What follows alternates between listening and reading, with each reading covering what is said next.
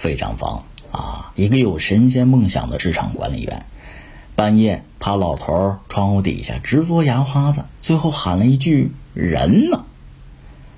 怎么回事呢？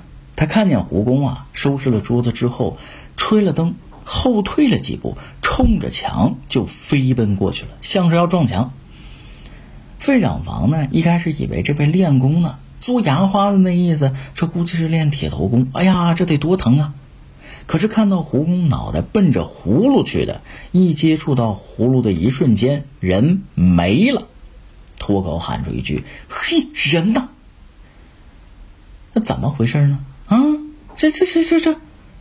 费长房惊讶坏了，拍门吧，敲了半天，这个里边也没有人应声，心里放心不下，生生熬了一宿，好容易啊，挨到第二天早晨，胡工开门了，费长房子顺着门就滚进来了，后半宿没熬住，睡着了。哎，您昨天那个我看见这是这是，都语无伦次了。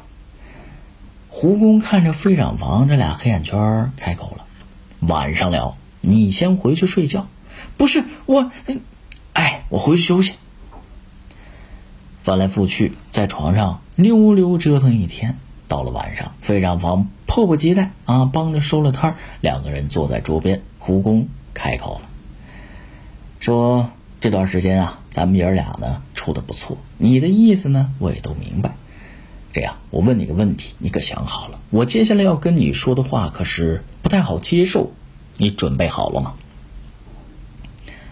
费长房很激动啊！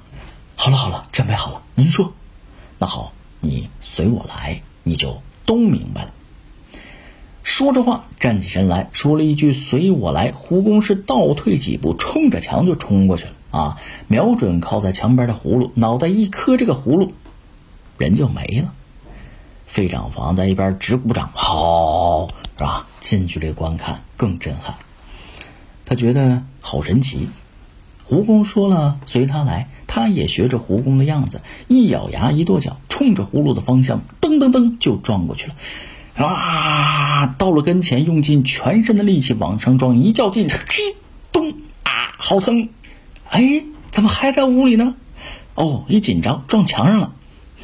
啊太紧张了啊！再来一次，重新瞄准发射，脑袋找葫芦一撞，嘿，进来了，来到了一处仙界。嚯，一片的鸟语花香啊！自己从从小是吧，心心念念的神仙世界，今天终于展现在自己眼前，梦想成真。看着旁边的胡工，费长房激动的语无伦次，这这这这这这，一个劲儿的跺脚啊！胡工劝他：“好了好了，这行了行了，你。”胡工说了：“别激动了，你踩我脚了。”哦哦，对不起对不起，我太激动了，是吧？行了，你跟我来吧。胡工在前，引着费长房往前走啊！一路上走走停停，来在了一处幽静的所在。有小童啊，送上香茶，俩人呢消消停停坐下说话。胡工跟费长房说了，说这么长时间啊，咱们俩处的也不错，你的心思呢我也知道，今天引你来这儿呢，就是把这个事儿跟你说明白。费长房说了，是是是，早就看您不是凡人。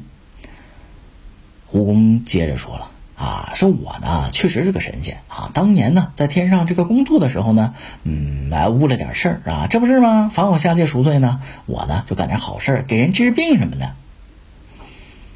这胡公为什么这么说话，变了风格了呢？是吧？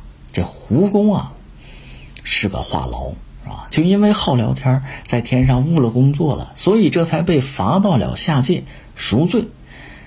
所以啊，这个平时治病就少说话，一个字儿一个字往外蹦。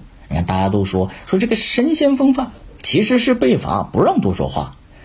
今天跟费长房说出实情，终于能痛痛快快的说回话了，憋坏了都服。费长房听完明白了，哦，原来是这么回事啊！我说您平时惜字如金呢。胡公接着聊啊，聊了仨钟头。唾沫飞溅啊，可算是痛快了一回。最后看着眼睛发直的费长房说：“你想当神仙？”费长房一听，眼睛亮。是是是，我想当神仙，您给我这机会吧，我想拜您为师。那好，你随我来。